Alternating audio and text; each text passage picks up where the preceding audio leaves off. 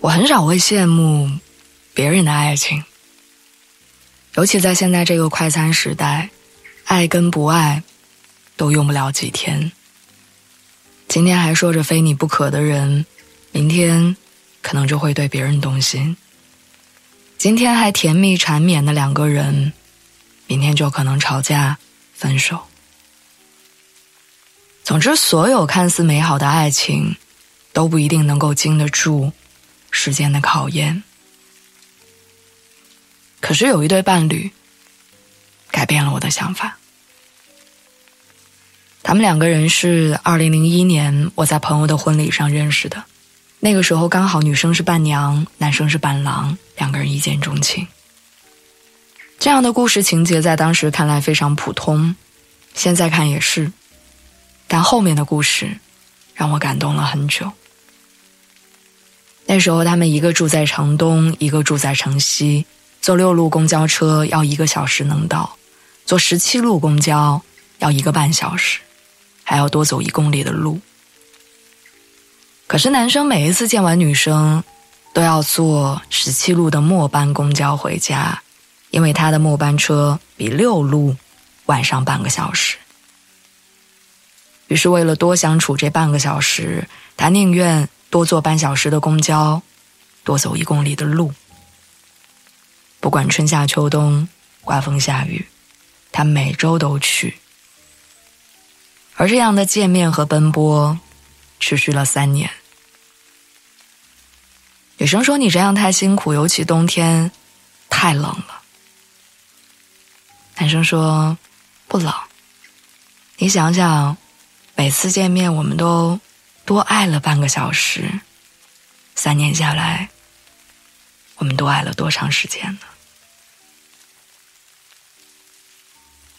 这段感情不被旁人看好，因为男生家境贫寒。年纪比女生小两岁，所有人都觉得不靠谱。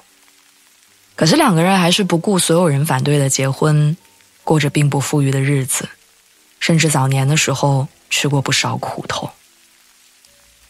那会儿两个人开了一家早餐店，每天早上四点多就起来蒸包子、煮粥、烙饼，下午和晚上，女孩就会留在家里准备第二天的食材。男生呢，就推着小推车在天桥上卖煎饼，经常忙活到十一二点钟才回家。日子虽然过得辛苦，但是男生从来没有在他面前生过气、发过火。每一次收摊回去的时候，都会很开心的跟他分享自己遇到的有意思的顾客。身边很多人在那个时候说他嫁的不好。但是他心里却很肯定，自己没有嫁错。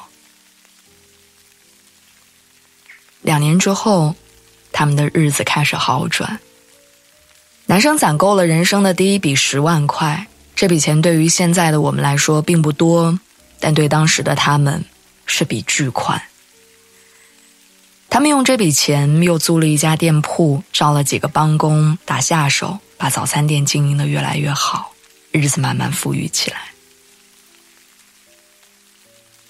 如今，二十多年过去了，两个人的感情依旧很好，早餐店依旧开着，还多了好几家分店。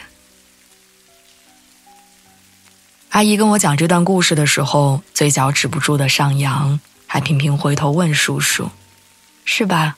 我没记错吧？”叔叔虽然看起来一脸严肃、很难亲近的样子，但是他看向阿姨的时候，眼里尽是温柔。没错，没错，你记性比我好，肯定不会错的。我并不知道，原来这间小小的早餐店里竟然藏着如此浪漫的爱情。他们的浪漫不是风花雪月，不是鲜花美酒，不是海誓山盟。而是多坐半小时的公交，是坚定的选择对方，是不论贫穷富贵都一起扛过去的决心。他们的爱情真的能够抵挡生活的万难。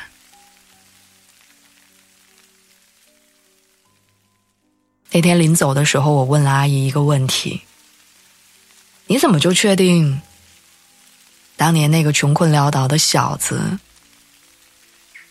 他就是对的人呢？”